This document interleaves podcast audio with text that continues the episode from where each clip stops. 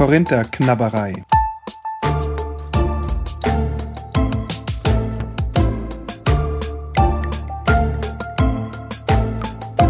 Paulusbriefe gelassen gelesen.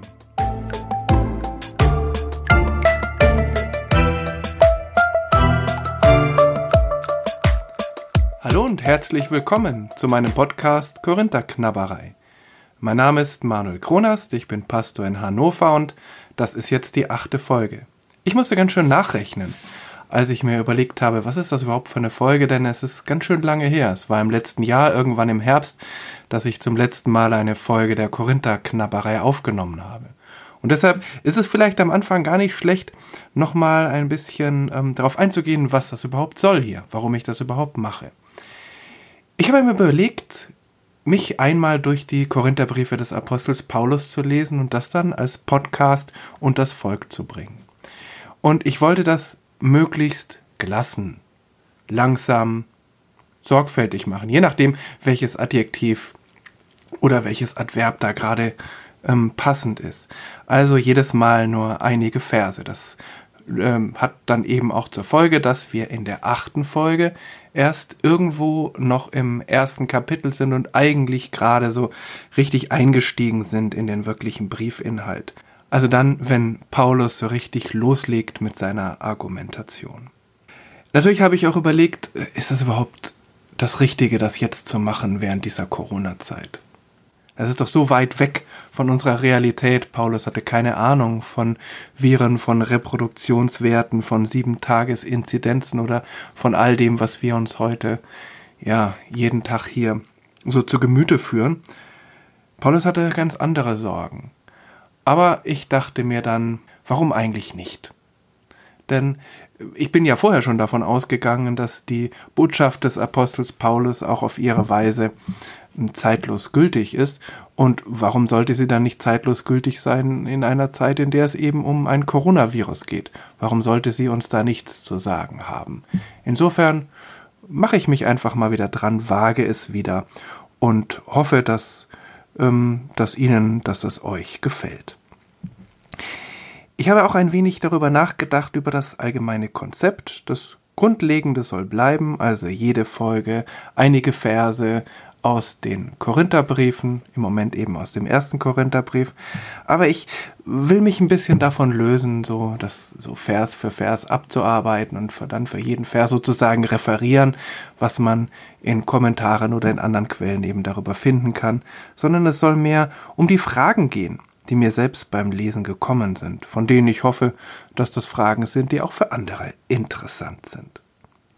Nun denn, dann will ich für heute starten mit der Lesung des heutigen Textes. Ich habe mir eine neue Bibel zugelegt. Das ist die Basisbibel, aus der ich ja jedes Mal ähm, den Paulus-Text vorlese. Die ist nun komplett äh, veröffentlicht in einer sehr dicken Ausgabe und sehr unhandlich. Und ich hoffe, der hohe Preis und eben das hohe Gewicht lohnen sich, denn auf der anderen Seite ist diese Bibel, ich weiß nicht, ob sie jemand schon gesehen hat von Ihnen, von euch, ist sie auch eigentlich wirklich schön anzuschauen. Das Schriftbild ist wunderbar, also man kann toll drin lesen. Ich hoffe also, sie hält lange, denn das sind ja, 3000 Seiten, die diese Bibel umfasst. Das habe ich sonst bei keiner anderen Bibel bis jetzt erlebt. Nun denn also der erste Korintherbrief, das erste Kapitel, die Verse 14 bis 17. Ich glaube, ich kann doch noch nicht anfangen. Ich muss vielleicht erstmal noch erzählen, was davor war. Also nach dem Briefanfang hat Paulus eben in einem ersten Durchgang den KorintherInnen eben gesagt, was er für schwierig hält in der Gemeinde, was er als Problem sieht. Und das war dann in dem Fall, dass es unterschiedliche Gruppen gibt unterschiedliche Parteien, Fraktionen in der Gemeinde, die sich offensichtlich auf unterschiedliche Personen berufen. Die einen haben gesagt, wir gehören zu Paulus, die anderen sagten, wir gehören zu Apollos. Eine dritte Gruppe hat sich auf Kephas, also auf Simon Petrus bezogen, der ja äh, Jünger Jesu gewesen war. Und eine vierte Gruppe hat offensichtlich gesagt, wir sind die Christusgruppe, uns interessiert das andere vielleicht gar nicht. Paulus hat das für sehr problematisch gehalten und gesagt, na letztlich kann man doch auch den Leib Christi nicht zerteilen. Warum, warum habt ihr dann diese Gruppierungen und äh, lasst es zu Spaltungen kommen? Und dann eben geht es folgendermaßen weiter. Ich danke Gott, schreibt Paulus, dass ich außer Crispus und Gaius niemanden von euch getauft habe. So kann wenigstens niemand sagen, dass ihr in meinem Namen getauft worden seid. Doch, ich habe auch noch Stephanas und seine Familie getauft.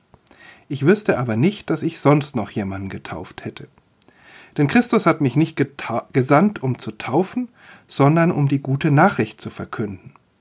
Das kann nicht mit klugen Worten geschehen, sonst verliert das Kreuz von Christus seinen Sinn. Okay. Das sind nun vier Verse. Was fangen wir damit an? Als ich diese Verse gerade so vorgelesen habe, habe ich mir gedacht, es ist eigentlich ein bisschen schräg, die so aus dem Zusammenhang zu reißen, denn sie wirken ja doch ein bisschen wie so ein Brückentext. Davor, da ging es um die Gruppierungen, um diese vier Gruppen, von denen ich gerade gesprochen habe, und Paulus endete dann in Vers 13, bin etwa ich, Paulus, für euch gekreuzigt worden? Oder wurdet ihr im Namen von Paulus getauft? Also da geht es gegen eine Art Personenkult. Also Paulus beschwert sich darüber, dass von den Korintherinnen eben offenbar einige meinen, oh, wunderbar, ich bin im Namen von Paulus getauft. Und dann schiebt er plötzlich so eine Abhandlung oder eine Überlegung drüber ein, wen er eigentlich getauft hat. Also es gehört eigentlich erstmal gar nicht hierhin. Aber er lässt sich erstmal einige Verse darüber aus, wen er getauft hat und dass es gar nicht so viele waren. Und dann geht es plötzlich um die Verkündigung und um kluge Worte. Und offensichtlich will er da die Brücke schlagen zum nächsten Abschnitt. Da geht es nämlich tatsächlich um die Botschaft vom Kreuz und die Weisheit der Welt. So ist das hier in meiner Bibel überschrieben. Letztlich geht es darum, dass man das Wort vom Kreuz eben nicht mit weisen Worten beschreiben kann. So sagt das ja auch hier in unserem Brückentext, den wir heute haben. Also offensichtlich hat er ein großes Themenfeld, das sind die Gruppierungen und die Abwehr von Personenkult. Und das andere große Feld ist eben diese Weisheit der Welt, die gelehrte, rhetorisch geschliffene Sprache und wie er dazu steht. Das sind offensichtlich zwei Themenfelder. Und Paulus steht nun vor dem, vor dem Problem, wie komme ich von dem einen zu dem anderen? Und dann schiebt er diese paar Verse ein und es wirkt so ein bisschen so, als ob er sich keine Gedanken darüber gemacht hätte, wie er das jetzt möglichst elegant und glatt macht, sondern er stoppelt sich so ein bisschen dahin. Es klingt jetzt respektlos, aber ich meine das eigentlich gar nicht so, sondern ich meine das eigentlich fast als Kompliment. Denn das heißt, dass Paulus jetzt nicht sozusagen eine dogmatische, hochtheologisch geschliffene Abhandlung vorlegt, sondern eben schreibt, was er denkt. Ich glaube, das erklärt auch die Probleme, die manche Menschen oder manche AuslegerInnen mit diesen Paulusbriefen haben, dass sie eben oft nicht so aus einem Guss zu sein scheinen. Ich glaube, das erklärt sich dadurch, nicht, dass jetzt später man hergegangen ist und mehrere Paulusbriefe dann irgendwie zusammengeflickt hat zu einem, also dass der erste und der zweite Korintherbrief aus mehreren Brieffragmenten bestehen, die dann irgendwie zusammengeschmissen wurden, sondern ich glaube, das erklärt sich dadurch, dass Paulus auf der einen Seite schon so eine Gliederung hatte. Ich kann mir vorstellen, dass er, heute hätte er wahrscheinlich ein Tablet vor sich, wo dann seine ganzen Punkte draufstehen. Damals hat er sich wahrscheinlich Notizen gemacht oder er hatte Briefe vor sich, die man ihm geschrieben hat, wo eben die Fragen der KorintherInnen drin waren. Also Paulus hatte sicher so irgendwie eine Ahnung, worüber er sprechen will und hat das sicher auch irgendwo aufgeschrieben. Kann ich mir vorstellen. Oder er hat es im Kopf gehabt. Also zumindest so ein Ablauf. Aber auf der anderen Seite merkt man, dass er sich ganz oft einfach hat treiben lassen. Von dem, was ihm eben dann so eingefallen ist. Also es ist eine Mischung zwischen Planung und Spontanität. Und das finde ich sehr spannend, weil es eben diese Korintherbriefe lebendig macht und zeigt, dass es Paulus wirklich wichtig war um diese Gemeinde und dass er auch nicht die nötige Distanz hatte, um da so eine abgeklärte Abhandlung hinzulegen, sondern dass er mit dieser Gemeinde gelebt hat und auch mit ihr gelitten hat. Und dann ist ihm halt was eingefallen, das hat er halt dann aufgeschrieben oder diktiert oder wie das auch immer geschehen ist. Und dann ist ihm wieder was anderes eingefallen und das war dann dran. Und so ähm, wirkt das Ganze etwas ungeordnet es hat mich so ein bisschen daran erinnert, wie das heute oft auch zum Beispiel in Podcasts passiert. Ich habe in letzter Zeit viele Podcasts gehört und die sind ja auch so eine Mischung aus Planung und Spontanität. Da setzen sich die Menschen, die die Podcasts aufnehmen, hin und machen sich vorher Gedanken und Notizen und haben dann auf ihrem Tablet oder auf ihrem Zettel so eine Gliederung. Aber zwischendurch fällt ihnen eben was ein oder es tut sich plötzlich ein Gedanke auf, äh, der vorher nicht da war und der dann eben auch seinen Raum beansprucht. Und dann wird eben diesem Gedanken erstmal nachgegangen. Besonders ist das natürlich der Fall, wenn das eben so ein Gesprächspodcast ist, also wenn mehrere Personen da beteiligt sind und da lässt sich ja vieles gar nicht planen, weil eben das sich im Gespräch entwickelt. Also insofern eigentlich gar nicht schlimm, dass das so ist und eigentlich ganz gut, dass wir heute diesen Text haben. Könnte man ja sagen, für Menschen, die jetzt zum ersten Mal hier mitten in diesen Podcast reinspringen und sagen, ja, warum, warum muss ich mich jetzt mit diesem irgendwie doch nicht so ganz ergiebigen Text am Anfang auseinandersetzen? Aber genug der Vorrede, setzen wir uns doch einfach mal mit diesem Text auseinander, denn so ganz unergieblich und so ganz inhaltlich leer ist er natürlich nicht. Es geht zunächst mal um die Taufe. Also Paulus wird da sehr persönlich und emotional und sagt, ich danke Gott, dass ich außer Crispus und Gaius niemand von euch getauft habe. Er bezieht das ein wenig zurück auf diese ähm, Argumentation von davor, wo es ja um die Abwehr von Personenkult gegangen ist. Und offensichtlich hat er das Gefühl, Gott sei Dank, habe ich nicht noch eine Menge Leute getauft in Korinth, sonst wäre dieser Zulauf zu der Partei, die sich auf mich bezieht, noch viel größer. Und die Leute würden nicht nur sagen, oh, ich finde das gut, was Paulus sagt, sondern die würden auch noch sagen, Mensch, ich bin von Paulus getauft worden und du nur von Apollos, das ist doch viel weniger wert. Und das will er nicht. Und deshalb sagt er, gut, dass ich es nicht gemacht habe. Paulus spricht da ja was an, was eigentlich offensichtlich zeitlos ist. Die Bindung eben von Menschen an einen bestimmten Geistlichen oder an eine bestimmte Geistliche.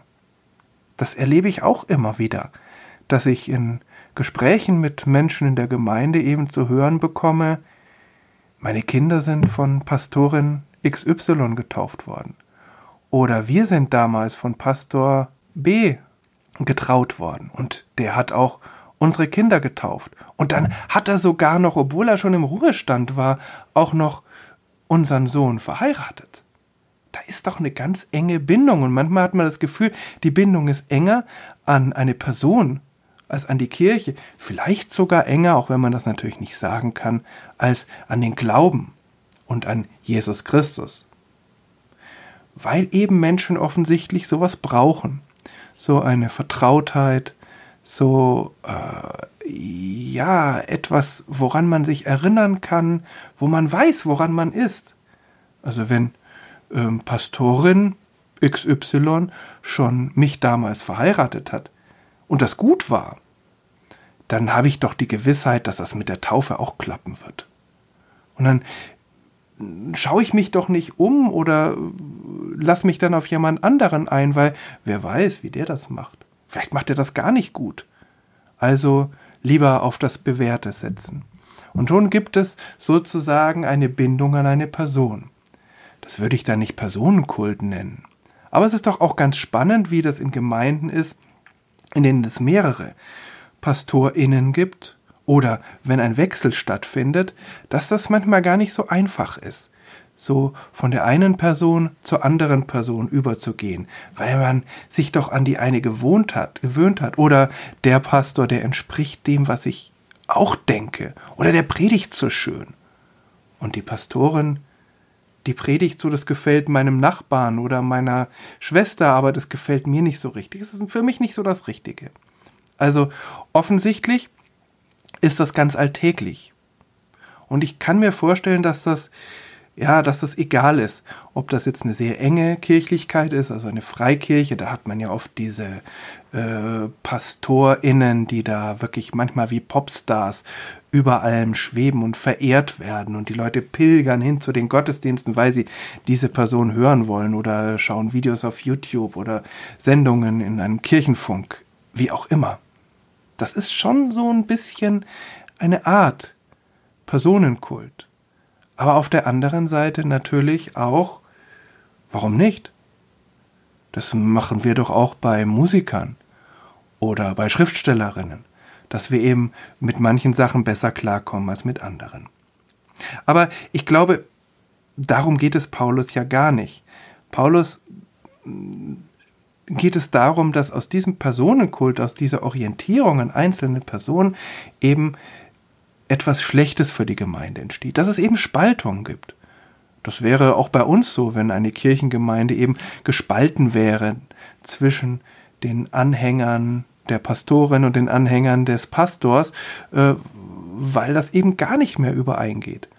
Und man kann nicht mehr sagen, das ist doch eigentlich eine Vielfalt und es ist eigentlich eine Chance, dass möglichst viele Menschen etwas haben, was sie anspricht und was sie begeistert. Also, das ist die Gefahr. Nicht, dass sich Menschen an einzelnen Personen orientieren, sondern dass das eben zu einer Spaltung und zu einer Uneinigkeit führt. Also, Paulus sagt hier an der Stelle, das ist Gott sei Dank nicht die Gefahr bei mir, denn ich habe ja eigentlich fast niemanden getauft. Und es ist fast so ein bisschen putzig, wie er dann so äh, sich hangelt von Name zu Name und erst fällt ihm nur der Crispus und der Gaius ein. Wobei man dazu fügen muss, es ist gut möglich, dass da noch die Ehefrau jeweils dabei war und vielleicht Knechte und Mägde oder auch Kinder, das wissen wir alles nicht, aber wäre möglich. Also auf jeden Fall fallen ihm nicht so viele ein und dann schiebt er noch diesen Stephanas ein, als ob er beim Diktieren dann plötzlich merkt, oh Mensch, das ist ja gar nicht richtig und ich will doch wirklich was Richtiges sagen, sonst wird mir das hinterher aufs Brot geschmiert. Also Stephanas und seine Familie, die habe ich ja auch noch getauft. Das könnte vielleicht ein bisschen peinlich sein, weil ähm, wir an anderer Stelle erfahren, dass dieser Stephanas im Moment bei Paulus war. Und vielleicht schiebt das deshalb hinterher, weil er sich denkt, ach Mensch, jetzt habe ich den vergessen, den sehe ich doch jeden Tag. Äh, vielleicht ist er sogar im Raum oder vielleicht diktiert er dem das und dann schiebt er das schnell noch ein. Vielleicht kriegt er auch von dem Stephanas dann so einen kleinen Rempler, der ihm sagt, Junge, also ich hab, du hast mich doch auch getauft. Wir wissen es nicht. Ich finde, das macht das Ganze sehr lebendig. Er schiebt das auf jeden Fall noch ein. Ist natürlich gar nicht gut, wenn man jetzt eine elegante, äh, einen eleganten Übergang haben will. Und jetzt aber kommt plötzlich was Neues. Und das war das, was ich vorher sagte, dass ich das ein bisschen holprig finde. Denn plötzlich sagt er, denn Christus hat mich nicht gesandt, um zu taufen, sondern um die gute Nachricht zu verkünden. Also plötzlich ist das ein völliger Schwenk in der Argumentation.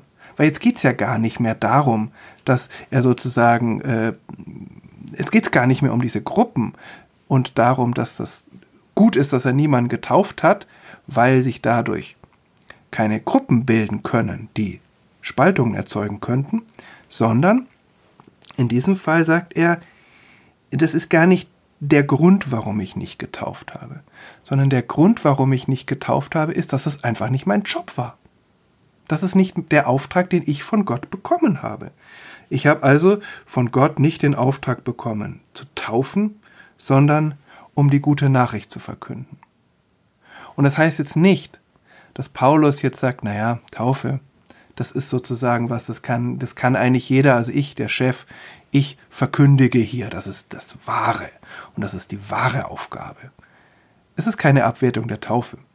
Wir wissen, dass Paulus die Taufe sehr hoch geschätzt hat und dass sie für ihn was unglaublich Wichtiges war. Aber er sagt, das ist nicht meins. Offensichtlich war Taufen nicht die Aufgabe derer, die wie Paulus als Apostel eben von Gemeinde zu Gemeinde gezogen sind, da mal eine Gemeinde gegründet haben, da mal eine Gemeinde wieder gestärkt haben, also als Wanderpredigende eben durch die Gegend gereist sind, die haben eben nicht getauft, weil Taufe war offensichtlich etwas, was dann mit der Gemeinde verbunden hat. Und deshalb machten das offensichtlich eher diejenigen, die dann auch fester zur Gemeinde gehört haben, als dieser äh, Apostel Paulus, der mal in der einen und mal in der anderen Gemeinde ist. Also keine Abwertung der Taufe, aber dann eben eine Konkretion, dass eben ähm, die Aufgabe des Paulus in der Verkündigung bestand. Um die gute Nachricht zu verkünden, also im Griechischen steht da das Wort Evangelium. Das ist das, wozu der Paulus sich von Gott geschickt sah. Hm, Christus nennt er hier. Also sozusagen, das ist keine Beauftragung durch irgendeine Gemeinde. Also es hat ihn jemand gewählt und die KorintherInnen haben auch nicht gesagt, na, wir brauchen jetzt jemanden, der uns den christlichen Glauben verkündet. Mal gucken, wen es da so gibt. Holen wir mal ein paar Stellenbewerbungen ein und entscheiden uns dann. Sondern die KorintherInnen sind sozusagen von Gott, ja, überfallen wäre jetzt vielleicht das falsche Wort, aber Gott hat ihnen jemanden geschickt, nämlich den Paulus. Und der Paulus hat das auch nicht, das erzählt er ja an mehreren Stellen, äh, von sich selbst entschieden, dass es so sein Berufswunsch war, sondern er ist überwältigt worden, er ist berufen worden. Und das war, wenn man den Text liest in der Apostelgeschichte, das war eine ziemlich einschneidende Erfahrung. Er war da erstmal ein paar Tage blind und dann ist er losgegangen, um zu verkündigen. Also, das ist seine Aufgabe. Das ist seine Berufung, die gute Nachricht zu verkündigen. Und jetzt kommt der Anschluss zum nächsten Teil. Da geht es ja um Verkündigung und wie Verkündigung geschehen kann und wie Verkündigung auch gut gehört und geglaubt werden kann. Also, das kann nicht mit klugen Worten geschehen, sonst verliert das Kreuz von Christus seinen Sinn. Und jetzt merkt man, worauf es hinausläuft. Es läuft nämlich auf das hinaus, was dem Paulus immer wichtig ist. Das hatten wir schon ganz am Anfang. Das Kreuz von Christus. Also dieser Jesus Christus und nicht irgendein Aspekt des Lebens dieses Jesus Christus, sondern das Kreuz. Darauf will Paulus immer wieder hinaus. Das ist das Zentrum seiner Verkündigung. Und hier ist es plötzlich wieder da. Etwas unvermutet. War ja nicht vorbereitet. Es ging ja erstmal um die Taufe, aber jetzt geht es plötzlich um das Kreuz. Ich sagte ja, diese Argumentation ist nicht so ganz flüssig. Also er sagt zuerst, das ist mein Job, die gute Nachricht zu verkünden. Und dann, als ob er jetzt dann so überlegt, wie habe ich das eigentlich gemacht? Warum, warum ist mir das so gut gelungen? Warum konnte ich mit meiner Verkündigung die Menschen hier überzeugen und warum konnte ich ihnen die Botschaft bringen? Eben diese Botschaft vom Kreuz. Und dann kommt er drauf, ja, das habe ich nicht mit klugen Worten gemacht. Kommt was rein, wo man vorher noch gar nicht darauf vorbereitet war. Das war ja vorher gar keine Frage eben, wie verkündigt wird und ob das jetzt mit klugen oder mit unklugen Worten passiert und was übrigens kluge und was unkluge Worte sind, sondern plötzlich wird diese Verkündigung konkretisiert und Paulus sagt, das ist wichtig. Das sagt er eigentlich gar nicht. Er sagt, das ist unwichtig. Eben, kluge Worte sind in der Verkündigung völlig unangebracht. Und dann geht das eben weiter. Und dann ist dieser Brückentext zu Ende. Also hier schafft es Paulus auf eine, ja, auf eine irgendwie spontane Art eben von den Gruppierungen, die sich da gebildet haben und dem Personenkult zu einem scheinbar völlig anderen Thema zu kommen, nämlich der Art und Weise, wie verkündigt wird der Art und Weise, wie damals diese KorintherInnen zum Glauben gekommen sind und was er damit zu tun hat. Das ist ja erstmal völlig, völlig abgetrennt von dieser Gruppierungsfrage und das, diese Problematik der unterschiedlichen Gruppen und diese Personen, die da genannt werden, die spielen plötzlich gar keine Rolle mehr. Also, das war es, was ich meinte, als ich sagte, da steckt irgendwie schon so eine Gliederung dahinter, aber jetzt nicht ausgefeilt. Und Paulus hat sich offensichtlich hinterher auch nicht nochmal hingesetzt und hat gesagt, jetzt gucke ich mir das nochmal an, was ich da gerade diktiert habe und gucke, ob das überhaupt äh, logisch ist und ob sich das eine aus dem anderen ergibt, sondern offensichtlich hat Paulus sich das vielleicht nochmal angeschaut und vielleicht noch ein paar Rechtschreibfehler berichtigt oder ein paar komische Formulierungen, aber ansonsten hat er gesagt, das ist okay so. Das ist okay so, wie ich eben das gesagt habe. Weil, als ich das gesagt habe, war ich auf dem richtigen Weg. Vielleicht ist das schon so ein Hinweis drauf, was er dann meint mit den klugen Worten. Also Paulus verzichtet darauf, das jetzt alles glatt zu bügeln und das jetzt alles zu einer unglaublich logischen Argumentationskette zu verschmelzen, weil es ihm nicht darauf ankommt. Ihm kommt es letztlich darauf an, Argumente zu bringen und zu verkündigen. Und ihm ist es wichtig, dass er das mit den Gruppierungen reingebracht hat, dass das schlecht ist, wenn sich da ein Personenkult bildet. Und ihm ist es wichtig, dass er jetzt irgendwie dahin gekommen ist zu diesem Thema Art und Weise der Verkündigung. Und wie er das genau macht, das wird uns in den nächsten Folgen beschäftigen. Sicher nicht nur in einer, sondern in mehreren Folgen, denn das ist auf der einen Seite doch ein längerer Abschnitt und auf der anderen Seite ein ganz entscheidender Abschnitt. In dieser ganzen Argumentation mit den Korintherinnen geht es immer wieder darum, um die Weisheit oder um das Gegenteil, um die Verkündigung und um das Hören und das Annehmen der Verkündigung. Und darum wird es eben dann zunächst mal in der nächsten Folge gehen. Ich hoffe, es dauert jetzt nicht wieder bis zum Herbst, bis die nächste Folge hier äh, aufgenommen wird, aber mal schauen. Ich habe mir nicht vorgenommen, jetzt eine Regelmäßigkeit da äh, zu erreichen, also jede Woche oder alle zwei Wochen und immer am gleichen Wochentag, sondern es kommt, wie es kommt. Denn das ist ja auch so. Es geschieht so viel in dieser Zeit und im Job und in der Familie, in meiner Berufung sozusagen, ist auch immer wieder etwas, was dazwischen kommt.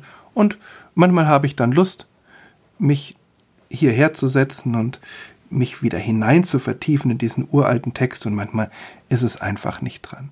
Ich freue mich auf jeden Fall, wenn Sie, wenn ihr beim nächsten Mal wieder dabei seid, wenn ich mich wieder mit den Korintherbriefen beschäftige in der Korintherknabberei.